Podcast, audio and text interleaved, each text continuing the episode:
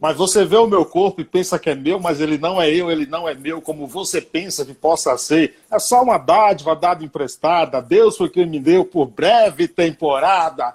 Pessoal, sejam todos bem-vindos. Eu sou Carlos Silvio, apresento o programa Paiaiana Conectados todos os sábados ao meio-dia, aqui na Rádio Conectados no Ipiranga, São Paulo. Você acessa radioconectados.com.br. Nesse período de quarentena, estamos aqui no Instagram fazendo podcast aqui. Hoje, 2 de maio, 2 de junho, né? 2 de junho de 2020, edição de número 69. Já passaram por aqui 68 convidados nesse período de quarentena. E claro que todo dia é um convidado ilustre. O cara que está aqui hoje na minha frente, eu ouço ele, já fui no show dele aqui na Avenida Atlântica, em São Paulo, há algum tempo eu tenho a honra de receber. E aí ele precisa me corrigir se eu vou falar ou não sobre o nome dele errado. Vocalista, cantor, compositor, guitarrista, radialista, Fauzi Baidon. É isso mesmo, Fauzi? Certíssimo, Carlão, certíssimo. Tudo certinho. Cara, que, que honra. Obrigado pela aceitação do convite, Satisfação. viu? Satisfação, pô, estar tá conectado contigo aí, pô, muito legal trocar essa ideia. É, satisfação mesmo. Você fala de onde agora, nesse momento? Estou aqui, eu estou na zona rural de São Luís do Maranhão. Eu moro num sítio aqui, é, bairro chamado Maracanã, mas é zona rural, né? Jamaica brasileira, São Luís do Maranhão. Esses dias eu vi você trabalhando num brejo aí, fazendo um açude. Você gosta, do, gosta dessas coisas, né, Fausto? Rapaz, eu gosto muito, cara. Eu sempre, sempre fui um bicho do mato, né? Eu sou. Uhum. Eu tenho essa necessidade de estar, de estar dentro do mato, cara, natureza. É, e eu, quer dizer, eu tenho um prazer assim, muito grande de plantar, colher, né? Você, pô, você planta, a planta cuida, aí você colhe, né? E a natureza permite você, você apreciar a obra da criação divina, né, com mais os, os muitos elementos, né, os pássaros, borboleta, é, desde a minhoca até os peixinhos. Então, é, é, isso tudo é uma, a grande arte né, da, da, da, vida. Então, você perto da natureza, você consegue prestigiar todo esse cenário intenso, ativo, né, de, entendeu? É, por exemplo, Sim. A, tem coisas que te realizam assim. Né? Pô, o passarinho fez o ninho no, no cacho de banana. O cacho de banana madurou. Ué, eu falei, cara, eu, eu não posso deixar o cacho de banana, porque ela madura, ela vai cair de qualquer jeito, o ninho vai claro. cair também. Claro. Falei, cara, pô, tinha os ovinhos lá, pô, bicho, como é que eu vou fazer? O passarinho estava agoniado lá. Eu falei, cara, vamos fazer o seguinte. Vamos tirar o ninho com carinho, com cuidado e botar no outro cacho de banana que estava uns 3 metros de distância e torcer para esse passarinho entender que a casa dele agora é lá, né? Pô, deu certo. Aí eu tive que cortar a bananeira, tirei a banana, mas hoje e eu soube que o passarinho, o, o filhotinho nasceu no outro no ninho, né? No outro endereço. Então, assim, essa relação que legal. é muito gratificante, né? São pequenas coisas, mas é, é, esse convívio é muito enriquecedor. Você eu sinto necessidade dessas coisas assim, né, de ter em contato. Agora, você, você não nasceu aí, né? Não, eu, eu, eu sou é, paulista, né, de Assis, interior de São Paulo, Alta Sorocabana, ali, Assis, perto de Prudente, de Ourinhos, né? Sim. Perto Isso. do Paraná e tal. E sou assisense. Mas eu saí de Assis assim com, com 13 anos, aí fui morar na África, fui morar em Abidjan.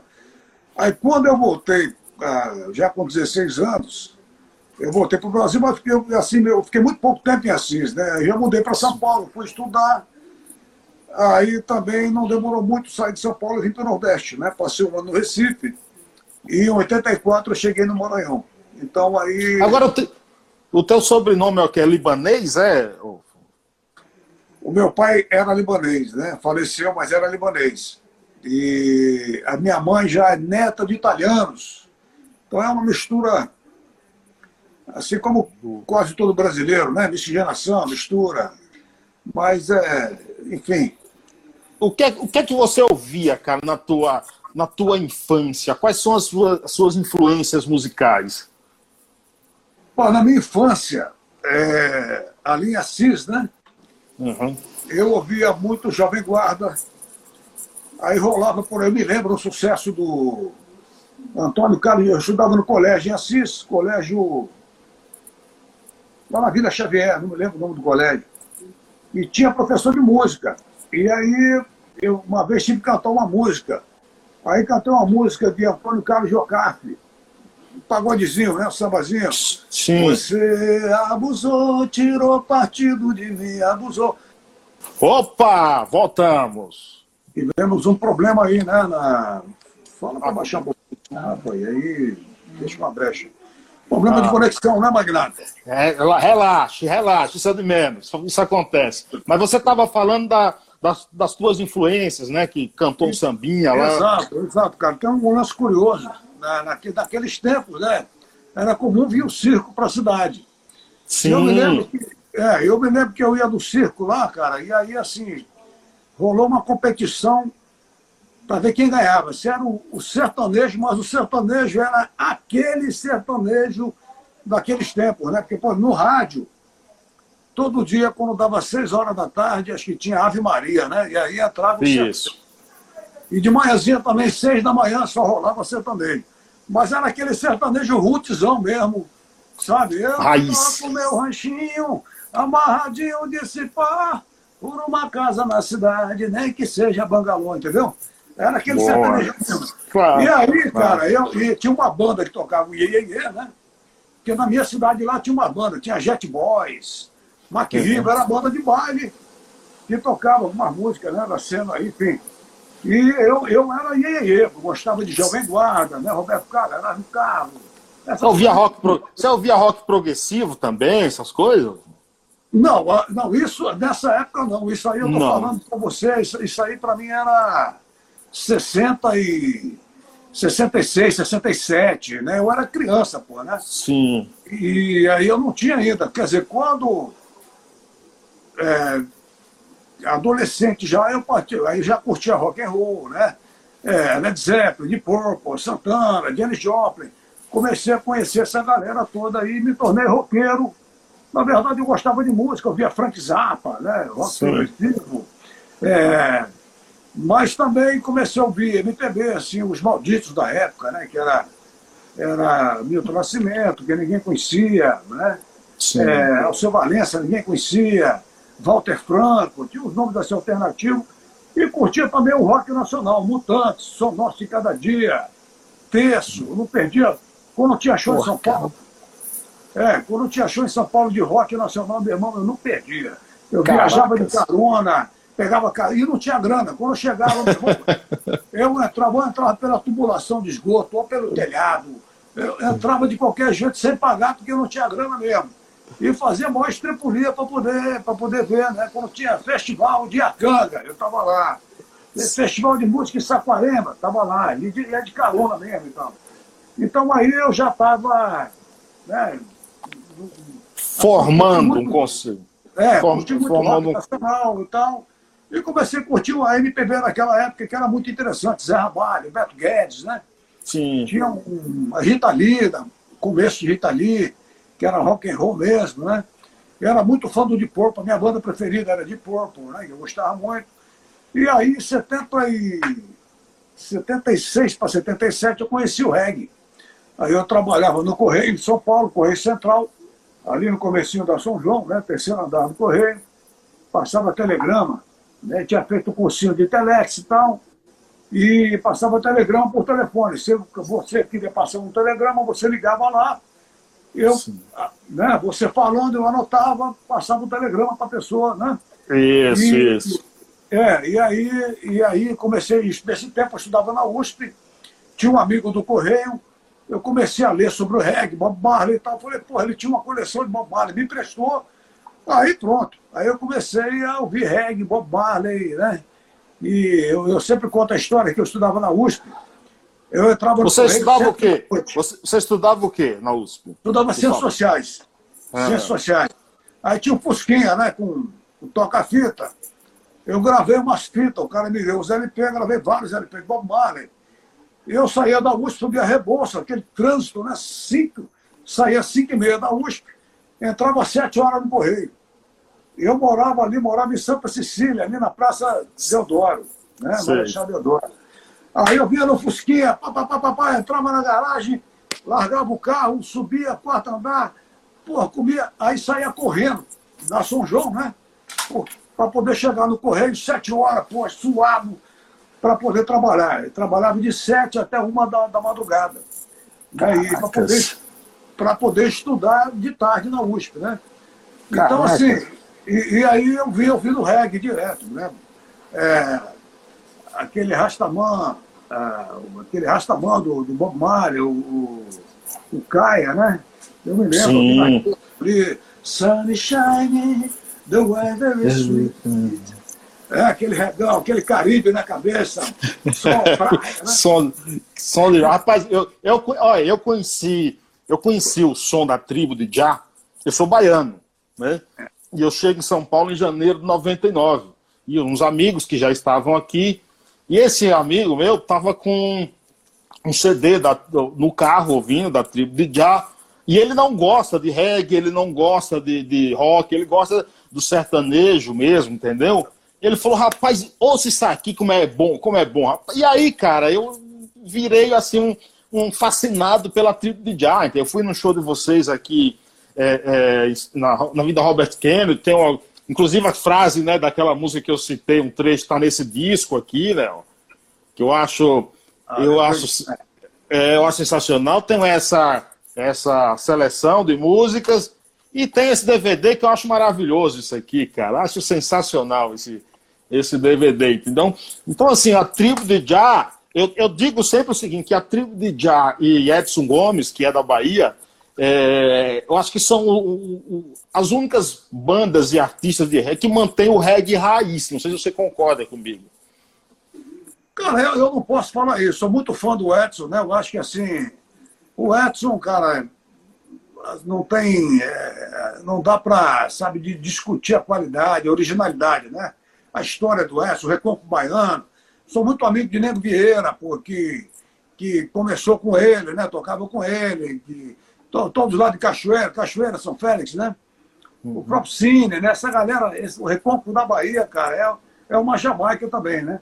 Mas assim, é, é, é, não dá para discutir a originalidade do trabalho do Edson, né? Porque, porra, eu, eu, eu, pela história que eu conheço dele, o cara que nasceu ali naquela região, e mora ali até hoje. Pois é, pois é. Trabalho muito verdadeiro, muito original. Então, para mim, o importante é, é, essa essência verdadeira da música, entendeu? Não é aquela coisa de sazonal, de sucesso do momento, não. É uma coisa. O Edson é muito verdadeiro, é um trabalho muito forte, né? Ele, a, a história dele, né? É, ele, é exatamente. Pô, um cara já, que veio do tive... povo um cara... Eu tive a honra de entrevistar, entendeu? Ela é sensacional. Rapaz. É, então, assim, mas tem muita gente boa no Brasil. Eu não vou começar a citar nomes aqui, porque você sempre peca pelo, pelo esquecimento, né? Aí vou falar 10, vou esquecer dois, pô, vou cometer uma grande injustiça. Mas tem Agora... muita banda legal, muito artista legal. É. Eu, eu, acho que o reggae cresceu muito no Brasil, né? a nível regional, a nível. É, e tem, tem uns trabalhos muito legais. Não vou citar só para não. Mas eu sou fã de muito, muitos artistas brasileiros aí que, que eu acho que merece, assim. A rapaziada mais nova, né? Um trabalho mais, mais atual, assim, mas que também tem uma essência bacana, tem uma originalidade. E eu, eu fiz questão de citar até o Edson Gomes aqui, porque no dia que eu entrevistei ele, isso já tem um, uns dois anos, ele também citou a tribo de Já como, entendeu? Como referência. Agora deixa eu voltar um pouquinho aqui no tempo. O que é que te faz mudar para o Maranhão, ô, Fauzi? O Maranhão, bicho, eu tenho, tenho toda uma história aqui no Maranhão, né? Eu cheguei aqui no Maranhão como forasteiro, né? Solitário, pô, não tinha ninguém, não tinha família. E passei muitos anos assim. Aí, quando eu comecei a fazer o programa de reggae, trabalhar no rádio, eu me tornei uma celebridade do Maranhão. Então eu fui abraçado por essa comunidade. E assim, cara, a comunidade reggae o reggae era muito discriminado. É, com o rádio, né? Pela primeira vez o reggae passou a ter voz. E, e, e a gente toda, trouxe toda aquela cultura reprimida, que era uma cultura de massa, muito popular nos guetos, né? Maioria negra, é, bairro pobre, parafita. E a gente pô, trouxe isso à tona, né? porque era, era muito discriminado esse movimento. E eu fui acolhido, cara. Eu me tornei, assim, me tornei, virei dono de radiola, era radialista, dono DJ, dono de radiola. Eu tinha uma radiola importante aqui, né? Tem, não era das maiores, mas era uma intermediária que, querendo ou não, foi um, um feito, né? Ter uma radiola, ser dono de radiola aqui no, no Maranhão. E, e, e, e, assim, isso me trouxe uma identidade cultural. Uhum. Eu passei a ser Foz do Baidu, pô. Foz do Baidu, qualquer lugar que eu chegava aqui, é, porque naquele tempo não tinha internet ainda, eu abria a boca, ah, Foz do Baidu! Entendeu? O pessoal imediatamente, ai, Foz do Baidu! Quer dizer, é, até recentemente, né? Tem umas coisas assim, alguns gestos de carinho, né? Eu estava no centro outro dia, tinha um zip lá, e, pai, Napa, cadê as camisas lá? Não, quando pintar eu vou trazer aí, tinha um, um senhorzinho é, negro, né? Coroa já, carregando uma caixa de sorvete aqui, ele me viu falando, Fósforo Madu! Conheci pelo ronco. Aí deu. Conheci pelo ronco. Quer dizer, uma demonstração de carinho, né? Claro. Eu acho que, eu acho que essas coisas assim não tem dinheiro que pague, né? Não tem recompensa maior com o artista, né, Fábio? É, não tem, não tem. Assim, é, por exemplo, eu estou aqui no, eu tô no, no, no, Maracanã, nesse bairro. Então eu moro aqui numa, numa floresta de açaí, né? Uhum. É, Rapaz, não fale, não fale açaí, não, que dá vontade de tomar ali. Aqui é uma floresta. Então, assim, eu tenho uma ligação com a natureza daqui, é, esse ecossistema que a gente chama de brejo, né? Que eu acho, rapaz, uma coisa impressionante. É uma, é, essa terra aqui é uma mãe, bicho. O que você tira da terra aqui para comer de fruta, de coisas, frutas amazônicas, né? É, nordestina. É, é, bicho, é, uma, é sensacional. Então, assim, eu tenho essa ligação com a terra do Maranhão, com a terra propriamente, né? E com a cultura, que aqui foi um lugar que me acolheu. Eu cheguei um forasteiro, um Zé Ninguém, e fui abraçado por essa comunidade, me tornei Fauzi Baidum. Né? Não era qualquer um, era Fauzi Baidum. Não é, né? era mais um dos caras importantes dentro da cena reggae local. E, por isso me trouxe, assim, uma, quando você com, encontra a sua tribo, como é que né? se dá o do reggae. Sim. E, é, por falar em tribo, como é que, que por exemplo, a banda Tribo de Já, são quatro integrantes que são deficientes visuais? Isso, isso. É, na, na, verdade, assim, Como é quando, é se... o Zé Orlando, quando o Zé Orlando estava na banda, a gente dizia que tinha quatro cegos e meio, porque o Zé Orlando enxergava um pouquinho de um lado. Então a gente brincava, né? Brincadeira, tem quatro cegos e meio e tal. Aí o Zé Orlando saiu, ficaram quatro deficientes. O Frazão, que era tecladista, também saiu, entrou Sim. um Juan, e tá, também é deficiente. Então tem quatro deficientes visuais na banda. Né? E, Agora e, me assim, diz uma coisa. Só, só, diga, diga. Não, conclua, conclua, por favor. Não, é, é só, só para concluir aquela história assim, tudo para mim aconteceu no Maranhão, né, em termos de, de realização pessoal, pô. É, como artista, como radialista, né, a tribo de Já, entendeu? Então, assim, essa cultura reggae aqui, para mim, ainda é uma referência. Hoje, no Maranhão, eu acho que o Maranhão é mais reggae que a Jamaica, porque a Jamaica perdeu aquela essência do reggae roots da década de 70, 80, não, não tem mais. Se você for para Jamaica, tu vai ver uma grande decepção. Tu não vai encontrar mais aquela Jamaica, entendeu? Mas no Maranhão, não. No Maranhão você vai ver uma galera alucinada pelo reggae, nos bares, nos clubes, curtindo o reggae roots ainda até hoje. Então, assim, a questão da identidade cultural, da, né, de ter, ter um, me sentir em casa, porque tudo para mim aconteceu aqui e tal. Tem uma história aqui no Maranhão. Agora, como é que surge o encontro de vocês, a formação da banda? Quando começa? Ela já começa também com esse nome? Não, na verdade, ah, eu, eu, eu trabalhava numa multinacional, né? era um executivo e tal, era um começo de uma carreira promissora, mas eu, a paixão pela música fez eu largar tudo, fiz um acordo com a empresa para poder eles me pagarem meus direitos, porque eles não tinham substituto, era um, o trabalho que eu fazia um trabalho bem complicado, então tiveram que trazer um cara de fora, demorou três meses para achar um cara para me substituir. Eu falei, olha, eu espero o cara chegar, mas vamos, vamos, porque eu fiz um show aqui no teatro e gravei uma entrevista de manhã, a entrevista saiu à noite. Eu trabalhava, tinha que estar no porto, recebendo os navios para liberar o navio. E aí o, o, superintendente do Porto me viu na televisão 11 da noite, mas eu tinha gravado de manhã. E aí houve um problema, houve um atraso na liberação do navio, mas eu estava lá, não fui eu que atrasei. E um atraso acarreta, cada hora de atraso, eu não sei quantos mil dólares lá que o cara tem que pagar. E aí ele, ele ligou para o diretor da minha empresa lá né, no Rio e falou, pô, rapaz, eu funcionava na televisão, atrasou a liberação do navio. Mentira, porque eu estava lá, entendeu? Aí eu me zanguei, falei, quer saber, então não vou trabalhar mais, porque não, não né? E aí fiz um acordo. Aí com a grana que eles me deram, falei, cara, meu sonho é montar uma banda. Eu já cantava aqui em eventos, né, com, com músicos freelance, já tinha feito um showzinho aqui no Teatro Altura dos Eventos, que é o teatro principal, e participava de algumas promoções da Secretaria de, de, Esporte e Lazer, cantando nos bairros. E aí, aí eu falei, cara, vou montar uma banda. E com o dinheiro da empresa, eu comprei o cara falou, tem um, um, um cara que está vendendo no bairro do João Paulo, na Rua da Cerâmica. Eu falei, ah, vou lá. Vem, vem, deixa eu ver. Cheguei lá, os meninos estavam ensaiando. Era um conjunto, uma banda, é, na época chamava Banda Reflexo. E eles todos tocavam nessa banda, banda de baile, né? Uhum. Os bailes eram quatro horas de baile, 15 minutos de descanso, mas tradicionalmente tocava de tudo no baile, né? Música pop, dance, é, lambada, e ele, uma hora de reggae, porque o reggae já era importante no repertório local. Então, assim, a, a banda dos cegos, como eles eram conhecidos, já era famosa por ter uma sessão de reggae pedrada, né? uma hora de reggae, eles tocavam muito bem. E assim, quando eu fui lá para comprar equipamento, eles estavam ensaiando, e aí o cara que estava me vendendo era um sargento da PM, eu falei, pô, mas os caras vão ficar desempregados? Eu, não, deixa comigo aí que eu vou conversar. Eu falei, pô, mas deixa eu trocar uma ideia com os caras. Aí eu fui conversar. Quando eu abri a boca para falar com aí, galera, tudo bem? O tecladista, o programa me reconheceu pela voz do rádio. Olha, Fausto Badu, pô, eu não perco teu programa, velho. Manda um alô para mim, todo dia eu tô ligado. Ah, beleza. Eu vou, vou mandar alô para você amanhã. Mas é o seguinte, estou comprando o equipamento, né? Uhum. É, mas a gente começou a conversar, é, eu falei, vem cá, velho, não era você que estava tocando na praia um dia lá, eu passei de longe, estava no carro, parei, fiquei olhando, nem, nem sabia que, era, que eles eram deficientes visuais, né? Pô, estava na praia, ao ar livre, pô, tocando um regão doido, velho, que reggae é aquele? Não, era nós, pô, pô, pô, que caramba, bicho, o reggae do.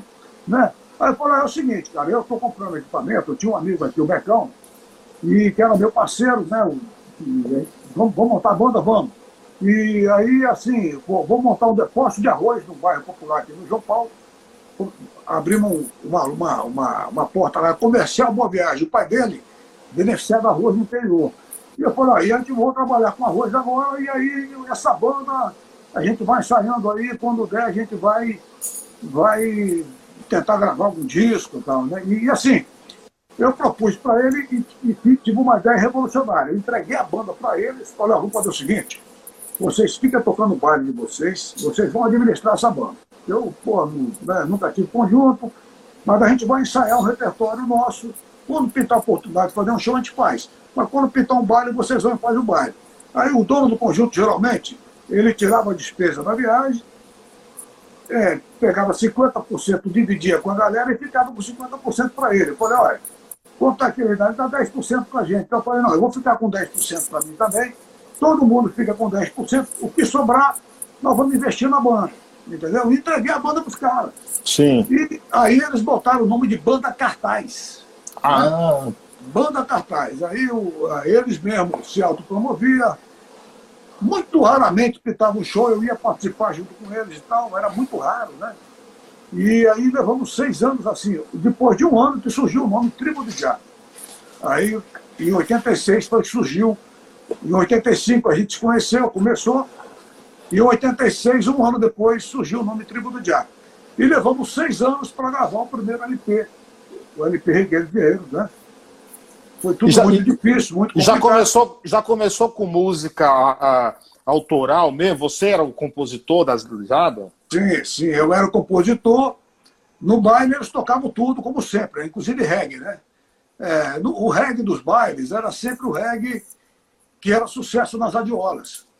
Então, por exemplo, aqueles sucesso reggae que estava bombando a radiola, o cara tirava de ouvido e tocava na festa, né, para poder a galera pirar com aqueles reggae e tal. E, mas a, as músicas que a gente ensaiava para o show era só música de minha autoria. Tudo música autoral, realmente. Mas no show da tribo, o show era metade cover, metade música minha. Porque ninguém conhecia minha música, né? Então uhum. tinha muito clássico do reggae local, que, que geralmente o Zé Orlando cantava, clássicos das, das radiolas, né? E aí eu entrava cantando uma música autoral. Agora, agora, agora me diz uma coisa, Fauzi. É, a gente sabe que a inclusão social de pessoas com deficiência é muito complicado no Brasil. As pessoas têm um olhar meio atravessado para quem tem algum tipo de deficiência. Houve alguma, é, não sei se, se a palavra correta é resistência, mas algum questionamento pelo fato de uma banda com quatro integrantes assim com deficiência visual? Houve alguma espécie de rejeição, você acha? Ah, houve, houve, houve muito preconceito, houve rejeição, porque assim, você sabe que as bandas, geralmente, as gravadoras da época, né, gostavam de investir naquele garotinho, aquele boizinho bem tratado, bem cuidado, bonitinho, né? Rostinho bonitinho. E a gente fugia desse estereótipo, né? Porque, pô, a galera, primeiro, os caras não tinham grana mesmo, era tudo gente simples, humilde. A gente se vestia de qualquer, inclusive, a gente se vestia de qualquer jeito não tinha a menor preocupação estética, dizer assim, entendeu? Uhum. É, e não tinha ninguém bonitinho na banda, os caras eram feios mesmo, eu, inclusive, era, era tudo mal cuidado, né? E, e, e, então, assim, não era aquele estereótipo de uma banda. Tanto é que a nossa maior oportunidade profissional, né, quando, por exemplo, não sei se você lembra a época das gravadoras, as gravadoras eram grandes potências, né? tinham muita Sim. grana, né? Sim. Então, por exemplo, quando, naquela, quando você fechava o contrato com uma gravadora Sony, a Sony me procurou, por exemplo. A Sony era uma major, entendeu? Em três dias você estourava no Brasil todo. Você estava na Globo em vários programas, você estava nas revistas, você estava em todas as rádios, né? E eles vieram para me contratar aqui no Brasil. Vem um cara aqui e falou, olha, meu, o presidente ouviu a tua voz, achou fantástica a tua voz, ele ficou impressionado, ele quer você. Nessa época, a Sony tinha fechado com Cidade Negra. É, na verdade, Cidade Negra era a banda Lumiar. Né? Quando fechou com a Sony, passou a se chamar Cidade Negra. E fechou com o Skank.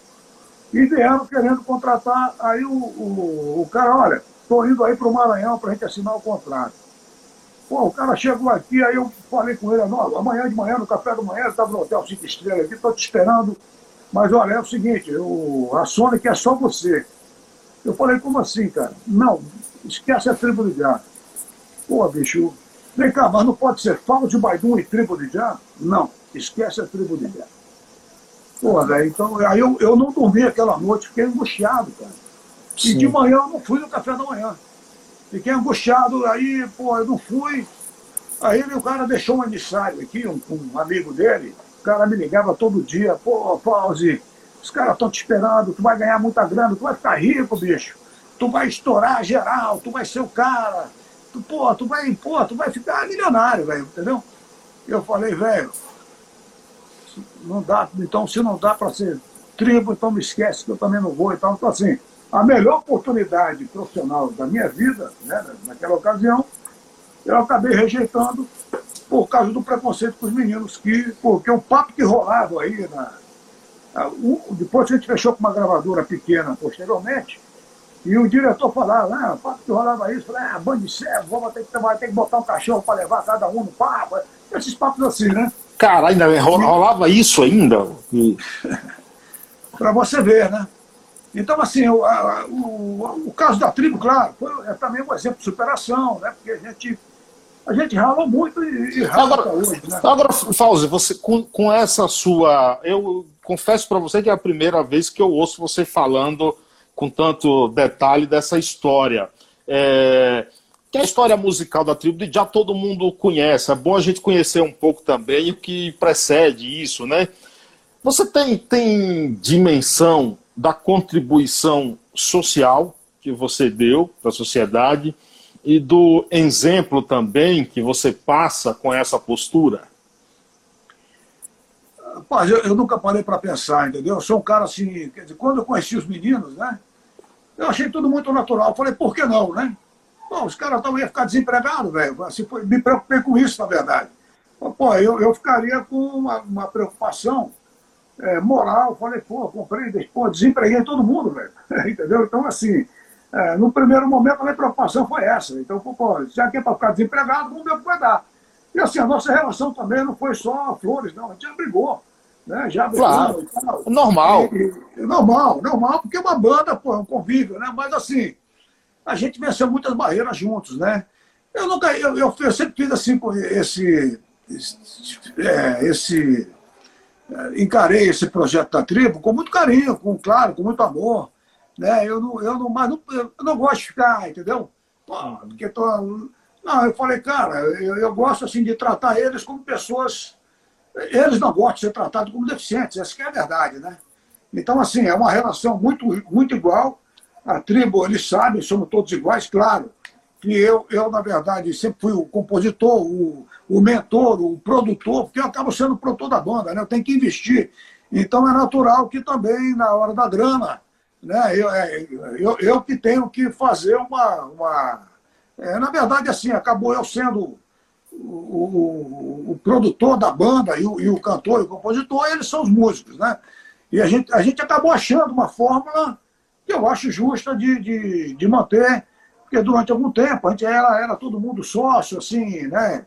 É, dividia percentuais e tal, mas não era justo também comigo, né? Porque é, é, eu, durante muito tempo, eu banquei a banda com os rendimentos da minha casa. Tipo assim, o primeiro LP da banda, eu já falei numa outra entrevista aqui, eu me lembro que foi uma briga com a minha mulher na época, porque ela, a geladeira tinha pifado, e não estava gelando e tinha que comprar geladeira. Eu falei, não, esse aqui é do a geladeira A geladeira ou a banda? É, não, esse aqui vai ficar, vai ficar sem água gelada aí, falei, mas esse aqui é do disco.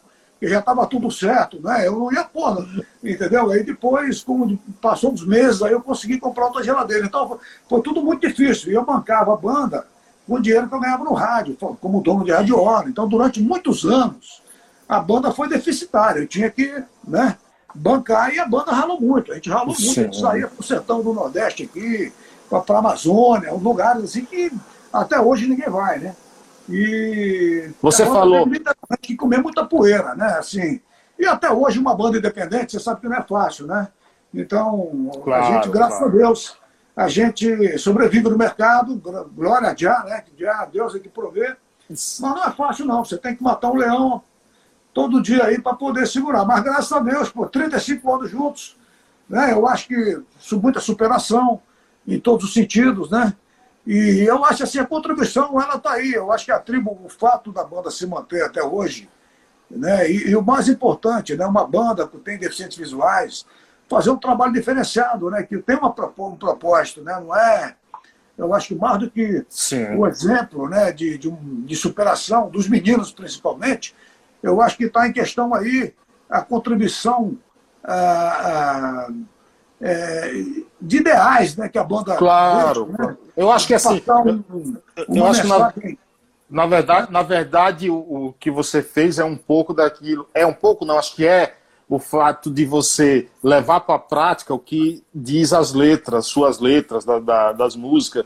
Você falou algo aí muito importante aí, que é o fato de você não ver eles como deficientes visuais. Eu trabalho aqui com um jornalista, talvez um dos maiores jornalistas do país, Assis Ângelo, é maior pesquisador de, maior conhecedor de Luiz Gonzaga, ele tem um acervo cultural de 150 mil itens na casa dele, passou pelos grandes veículos de comunicação do país e há sete anos ele perdeu a visão, ele está totalmente cego dos olhos, né? E eu não consigo vê-lo, por exemplo, eu, quando ele quer escrever no blog, ele me liga, eu, ele dita e eu escrevo para ele, e eu não consigo vê-lo como cego, como deficiente visual, entendeu? Depois até vou te mandar um link dele para você conhecer é, também. Aproveitar e mandar um abraço para o Djalma Chaves, ele falando que o Fauzi é um patrimônio cultural do Maranhão, aí, ó, um abraço para o Djalma sei que você conhece o trabalho do Djalma. O trabalho do Djalma é coisa fina, é um trabalho refinado. O Maranhão tem grandes artistas, né? Assim, musicalmente falando, e Djalma é um dos grandes expoentes aqui na música maranhense. Além de ser um grande amigo da gente, é maior carinho. Djalma, beijão, meu irmão. É, eu fiz, fiz uma live com ele aqui esses dias. O, o, você, você canta em português, você canta em inglês, você canta em espanhol, acredito que deve cantar até em Esperanto, se brincar, entendeu? É... Já rodou o mundo. você fez um show para uma apresentação, um show para diplomata, foi na Suíça? Como é que foi isso, ô Fauzi? Olha, rapaz, pois é, nós fomos tocar no, no, no, no Marrocos, né, em Marrakech, e num evento que estava. Era um, era um evento que tinha a ver com a, a deficiência física, o movimento global nesse sentido, né? E tinha diplomatas do, do, do, mundo todo, mas especialmente assim, das representações diplomáticas africanas no Marrocos, né? Os embaixadores, inclusive o embaixador brasileiro, né? Uhum. Tinha aquele músico de Porto Rico, José Feliciano, muitas atrações de dança, uma coisa bonita, né? E a, a tribo, às vezes, pô, você chega num lugar desse, né? Imagina um desafio, pô, como é que tu vai alegrar essa galera? Mas a gente tem sempre um coelhinho debaixo da cartola, né? Eu falei, pô, o Marrocos, eles falam árabe, mas eles falam francês também, né? O francês, o Marrocos foi dominado pela França durante algum tempo. A segunda língua do país é o francês. Claro. Eu falei, cara, eu vou mandar francês e mandar inglês, né? Mas o mais em francês, né? Então comecei e fiz uma música, por exemplo, eu compus uma música para Abidjan, né? Então estava lá, toda a galera da Costa do Marfim, representação diplomática da Costa. Os caras não entenderam nada, pô. Abidjan, Abidjan, em francês, né? Falando que o meu amor lá, que, né? Que, que a saudade, né? De, de Abidjan e tal. E cantei várias, traduzi Babilônia em Chamas em francês, é, dois mil anos, né? De Milan, originalmente feito em francês. Eu tenho outras músicas em francês também, falando com a galera. É, vamos aí, galera, fique à vontade, agora é hora do, do relax. Pode dançar, e eu comecei a dançar, né? Fique à vontade, é, é, né? É, o reggae é para dançar, e comecei a chegar a galera. Meu irmão, todo mundo entrou na dança, virou uma, uma coisa bonita assim. E, e aí o, o embaixador brasileiro estava todo orgulhoso. Que, que, banda é essa? De onde é? Porque como eu estava cantando em francês, mandei uns Bob Marley, né? O Eitinho Vem, essas uhum. músicas que são clássicos mundiais, porra. Aí a galera pirou. E, e, aí todo mundo, não, é do Brasil, é do Brasil, é, é brasileira a banda. O embaixador estava assim, entusiasmado, é, lembrando que era uma banda brasileira. Né? Então, assim, são situações que você já passou por várias, né? Você tem que se virar, por exemplo, e, e você está tocando com um público desconhecido, que fala outro idioma, né? E hum. você tem que, meu irmão, fazer a galera entrar no clima. E graças a Deus lá foi um sucesso. o negócio deu certo realmente. Você, a tua voz, a tua, esse teu grave aí, ele casa muito bem com com blues. Você tem uma certa paixão pelo blues também, não tem de alguns trabalhos relacionados a isso, ou, Fausto? Rapaz, eu sempre curti muito blues, né? Eu já eu curti assim muito Janis Joplin, Joe Cook. Eu me lembro em São Paulo, quando morava em São Paulo, tinha o Cine Biju na Praça Roosevelt que é o cinema de arte. Né? Então tinha um filme que era James Joplin e Joe Cooker, Sessão Corrida. Passava um filme da James Joplin e aí entrava o filme do Joe Cooker. Meu irmão, eu ficava doidão no cinema lá, passava umas 4, 5 horas no cinema lá, não conseguia sair do cinema. Era muito fã, tem uma filha chamada Janis, né? que é uhum. homenagem a Janis Joplin. E, pô, a Janis canta um blues muito lindo, Cosmic Blues, eu acho coisa mais linda. E assim, eu sou muito fã de Fred King, né? Gosto muito do Fred King. Alguns cantores de blues, eu curti Eric Clapton, esses caras que tinham uma veia mais blues, né? O John Winter, Life is Hard, coisa mais linda esse blues. Tentei até gravar o blues aí, pedi autorização, não liberaram, entendeu? Recentemente eu fiz uma versão do Fred King. Então, muitas músicas que eu compus no formato blues acabaram se tornando reggae, assim, pô, entrou na batida do reggae, mas originalmente era um blues. Eu sempre compus muitos blues, né? Hum. É, e tem muitos aí que eu nunca gravei ainda. Entendeu? Espero um dia poder gravar isso aí. Mas pô, eu acho que o blues e o, e o reggae, eles estão intrinsecamente ligados, né? Porque, por exemplo, na Jamaica, até a década de 60, não, não tinha rádio na Jamaica. Eles ouviam só rádio americana. E pela localização geográfica, a Jamaica fica perto do, do, do Mississippi, o Missouri, Mississippi, St. Louis, Nova Orleans, né, Miami. E, cara, Caribe e, sul dos Estados Unidos é rhythm and blues, soul music, blues até, o, até as entranhas do cabelo. Então era esse tipo de música que o jamaicano gostava.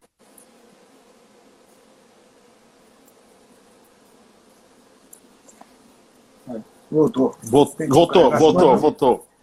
Voltou. É, não, a bateria está fraca, mas ele vai carregar aqui. Entendeu, Carlos? Então, assim, é, é, o blues, né? É, sempre o jamaicano, ele tem essa veia rhythm and blues, por assim dizer, né? Porque, tanto que o reggae, se você for ouvir reggae mesmo, como a gente ouve aqui no Maranhão, rapaz, o reggae, além dos cantores originais autorais, tem, assim, mais de 30 mil versões de reggae, de blues e de rhythm and blues que os cantores jamaicanos gravaram, né? É muito recorrente eles gravarem é, clássicos da, do rhythm and blues, do soul music e, e ritmo de reggae. Eu já perdi a conta de quantas eu ouvi aí, né? Você tem quantos trabalhos solos, ô, ô? Cara, eu gravei dois discos solos. Eu gravei primeiramente um disco em São Paulo com uns amigos aí, né? Thomas Gusmacher, é, Beto Birger, foram meus parceiros aí. E depois eu gravei um aqui no Maranhão com a banda Soul Vibe, né? Moisés Mota, Marcelo Rebelo, Bives, Israel Dantas, né? um time de maranhense aqui. Então são dois, dois discos solos gravados. Na verdade, eu gravei o disco nos Estados Unidos com a banda do Peter Tosh, né? que era a banda que tocava com o Peter Tosh, George Furudo, Santa Davis. Mas esse disco entrou no catálogo como sendo um disco da tribo porque a gravadora disse que não podia lançar, tinha, entendeu? Então, para mim, conta como um disco da tribo. Disco solo mesmo, é porque eram músicas que seriam gravadas com a tribo e acabei, acabei gravando com os caras lá. Mas eu gravei esses dois discos solo, mas com uma perspectiva diferente. Músicas. É, é, tentei elaborar um conceito de música para uma audiência global, que não seja reggae. Tem elementos do reggae, bossa nova, blues, rhythm and blues, soul music, mas né, uma coisa autêntica, diferenciada, mas muito blues com reggae também, né? O que é que tá vindo? Essa bata, o Reggae Blues aí, eu lancei o primeiro CD, o Reggae Blues, e o meu show, o meu show atual, solo, se chama Reggae Blues. Então, é, eu nunca vi ninguém no mundo investir nesse, nessa Segmento. marca. Foi uma, foi uma criação minha, me sinto muito orgulhoso, porque eu achei que deu tudo certo, né? Reggae com blues tem tudo a ver. O que é que a gente pode esperar aí é, de novo aí da tribo? Vocês estão preparando o quê? Rapaz, antes da pandemia. Essa pandemia. É, foi agora, né? A tribo estava com o projeto todo bem é, encaminhado de gravar o seu primeiro DVD acústico em São Paulo. Estava né? tudo certo. Legal. Estávamos programando, assim, muito carinhosamente, né, gravar esse DVD com convidados, alguns convidados especiais, nacionais, talvez internacionais, né? E estávamos definindo o local para gravar em São Paulo. DVD Acústico Tribo de Já. É o projeto que nós estamos acalentando ainda. Tínhamos uma turnê no exterior agora, porque a gente fechou com selo é, alemão, né, europeu, e havia uma, uma programação para a gente fazer uma turnê na Europa, em alguns países, alguns que a gente nunca tocou, tipo Grécia, Eslovênia, é, íamos tocar na Itália. E isso tudo foi por água abaixo, né? Terrível, né, Fausto? É, então. terrível, terrível meu. Deixa eu te passar aqui, para a gente não se alongar mais, é, umas mensagens aqui dos teus fãs. O Ali Castro, de Vitória da Conquista, na Bahia. Pede ao nosso convidado para dar uma palhinha aí, já aqui agora, entendeu? Ele tá sem um violão ali, o, o Fauzi, né? É, boa noite, meu amigo Fauzi. Quem diz é o Valdinei Pereira. Quem mais diz aqui, ó? Damião Santos, sou completamente apaixonado pela música reggae e fanzaço da tribo. A Verusa Costa diz, diz para o Fauzi que Natal espera por ele, quando a vida voltar ao normal. Espero voltar ao Natal, se Deus quiser. Olha o violão aí, ó. Pessoal de Itapevi mandando você, pedindo para você mandar um abraço. Quem, rapaz? Pessoal de Itapevi, São Paulo. Ai, galera do Itapevi. Abração aí, beijão, galera. Tamo junto. Tá com violão aí, é, Fausto? Você tá com violão aí? Rapaz, o pessoal tá pedindo, eu, eu não vou mandar adiar aqui agora, sim, porque eu, eu muitas músicas minhas eu, eu tenho que tirar novamente para poder lembrar. A letra é muito grande, eu não me lembro, então eu tenho que parar para. Entendeu? Porque durante muito tempo com a tribo, eu estou só cantando no show. Sim. E agora com as lives eu voltei a tocar, então já tirei um monte de música. Estou reaprendendo as minhas músicas, né? E. Até porque as tuas letras, é, e não estou falando. Eu sou, cara, deixa eu te confessar uma coisa. O que eu, por, por que, que eu gosto de CD? Por que, que eu gosto de CD até hoje? Porque eu gosto disso aqui, cara, de ler as letras. Entendeu? E eu, eu acho as tuas letras, cara, assim, verdadeiros livros de poesia, assim, entendeu? Então adoro isso, cara. Fica à vontade aí para dar uma palhinha. Ó, no dia que você vier em São Paulo, você, eu vou te guardar, vou guardar isso aqui para você autografar ainda, cara. Bom prazer, Carlão, bom prazer, viu? Carlão, você, eu sou do tempo do LP. Naquele tempo não tinha internet. Você é, idealizava o artista, porque raramente tinha um filme para você ver do artista. Isso era a coisa mais rara do mundo. Somente o jamaicano. Então você tinha um LP e era só um LP. Então você pegava o LP, tu ficava horas olhando para a capa do LP e imaginando coisas, entendeu? Porque era o que você tinha na mão para poder. Né? Não tinha internet. Hoje você vai estar tudo no YouTube lá. É, exatamente. eu estava falando em música da tribo, vou mandar duas vou mandar uma música nova que eu fiz agora, que eu tô Boa. Fica à vontade. vou mandar uma palhinha de uma música da tribo que eu tô querendo regravar ela, que conta um pouquinho da minha história aqui.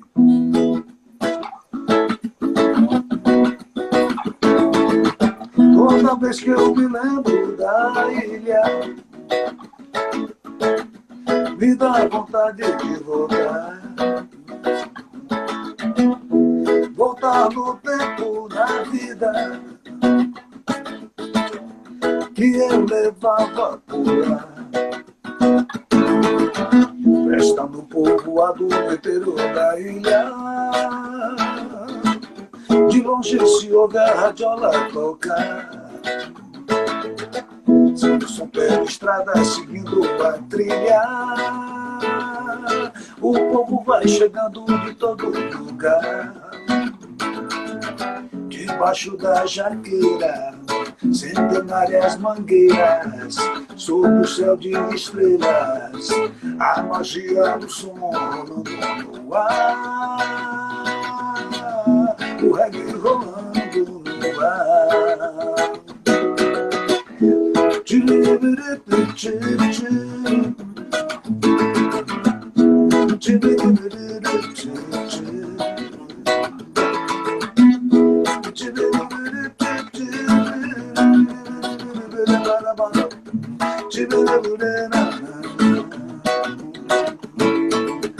Toda vez que eu me lembro da ilha, me dá vontade de voltar. Voltar no tempo na vida que eu levava por lá. A tiola batendo tarde de domingo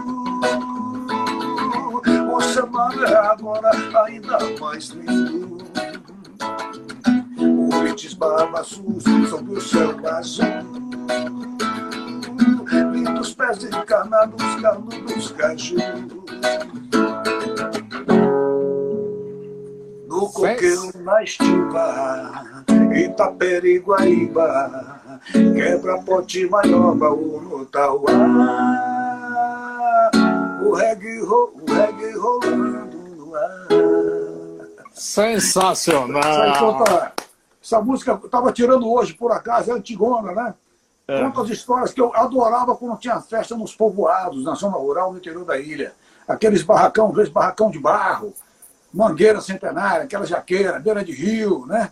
E, pô, imagina, o regueiro céu de estrelas, né? Eu, cara, eu sou, eu sou do mato, eu sou de um povoado, Fausto, também, entendeu?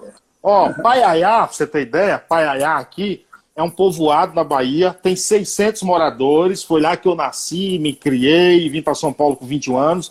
O nome do programa é uma homenagem ao povoado, e nesse povoado, e nesse povoado com apenas 600 moradores, nós temos a maior biblioteca comunitária do mundo, com 130 mil livros, cara, lá, entendeu?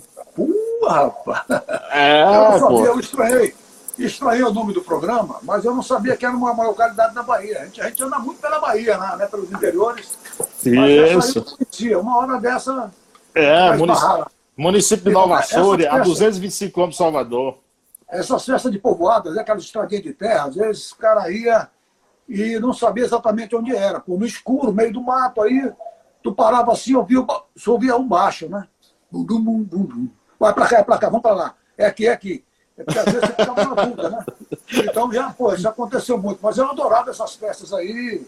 E essa música retrata bem essa realidade aí. Quer mais uma palhinha aí? Vamos dar uma música nova agora, um pedacinho, pode ser? Você quem manda, poxa. Você quem manda. Essa música eu fiz agora, fiz esses dias aqui. É uma música que eu passei uns 20 anos imaginando, achando que eu ia fazer uma música quando você se sente o último dos últimos, né? o pior dos piores. Tu tá na, na pior mesmo, na roubada. Caramba. E eu falei, pá, como é que eu vou fazer essa música? Eu falei, pá, aí, aí pô, depois de 20 anos ela saiu.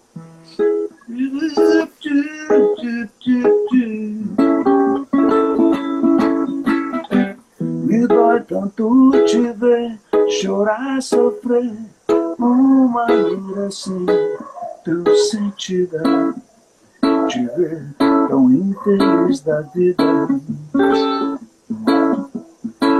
Isso me faz lembrar que eu tive que passar, como eu também sofri, como eu perdi a fé, eu mesmo me perdi. Quando eu achava que eu sabia tudo e me sentia senhor do meu mundo e tudo ruim. Um tombo fortuito fez eu me sentir o último dos últimos. Mas assim como a criança morre a cada vez que nasce um jovem, também o jovem morre para nascer um homem. Eu tive que renascer. Ah, a dor me fez mais forte, fez um ser mais sábio, me fez achar um norte e ver que tudo é passageiro, assim como com o nevoeiro, é só deixar passar. Só deixar passar me dói tanto te ver chorar, sofrer uma dor assim, tão sentida te ver, tão infeliz da vida. Isso me faz lembrar que eu tive que passar como eu também sofri, como eu perdi a fé e eu mesmo me perdi. Quando eu achava que eu sabia tudo e me sentia senhor do meu mundo, eu vi tudo. Um tombo fortuito fez eu me sentir o último dos últimos. Mas assim como a criança morre a cada vez que nasce um jovem, também o jovem morre para nascer o homem. Eu tive que renascer. Ah, a dor me fez mais forte, me fez ser mais sábio, me fez achar o norte e ver que tudo é passageiro, assim como com o nevoeiro, é só deixar passar. Só deixa passar, só deixar, só deixa passar.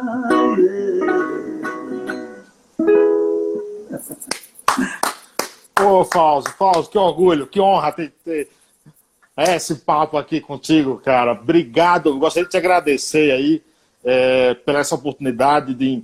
Eu acho, eu acho que a, na, na, o mundo da comunicação, você também, é, é, música, comunicação e veio do rádio, nos proporciona momentos incríveis como esse e, e eu gostaria de te agradecer imensamente pela sua oportunidade, cara. Magnata, brigadão pela oportunidade, eu também agradeço, viu? Desejo aí ao meu irmão aí todas as bênçãos, né? Deus abençoe a cada um de nós, a galera toda que está que está ligada aí, conectada com a gente, né? E vamos aí, vamos ir com fé. Quem tem já não tem medo, tamo junto, né? Já bless. E vem, E vem, vem logo para São Paulo para você autografar os meus discos também, tá? Vai ser um prazer. Vamos se ver, se Deus quiser, em breve, viu? Beijão. Uma... God bless. Yeah, um abraço, Fauzi. Grande mestre. Saudação. Valeu. Mais podcasts como este você encontra no site da Rádio Conectados, radioconectados.com.br ou no seu aplicativo de podcast favorito.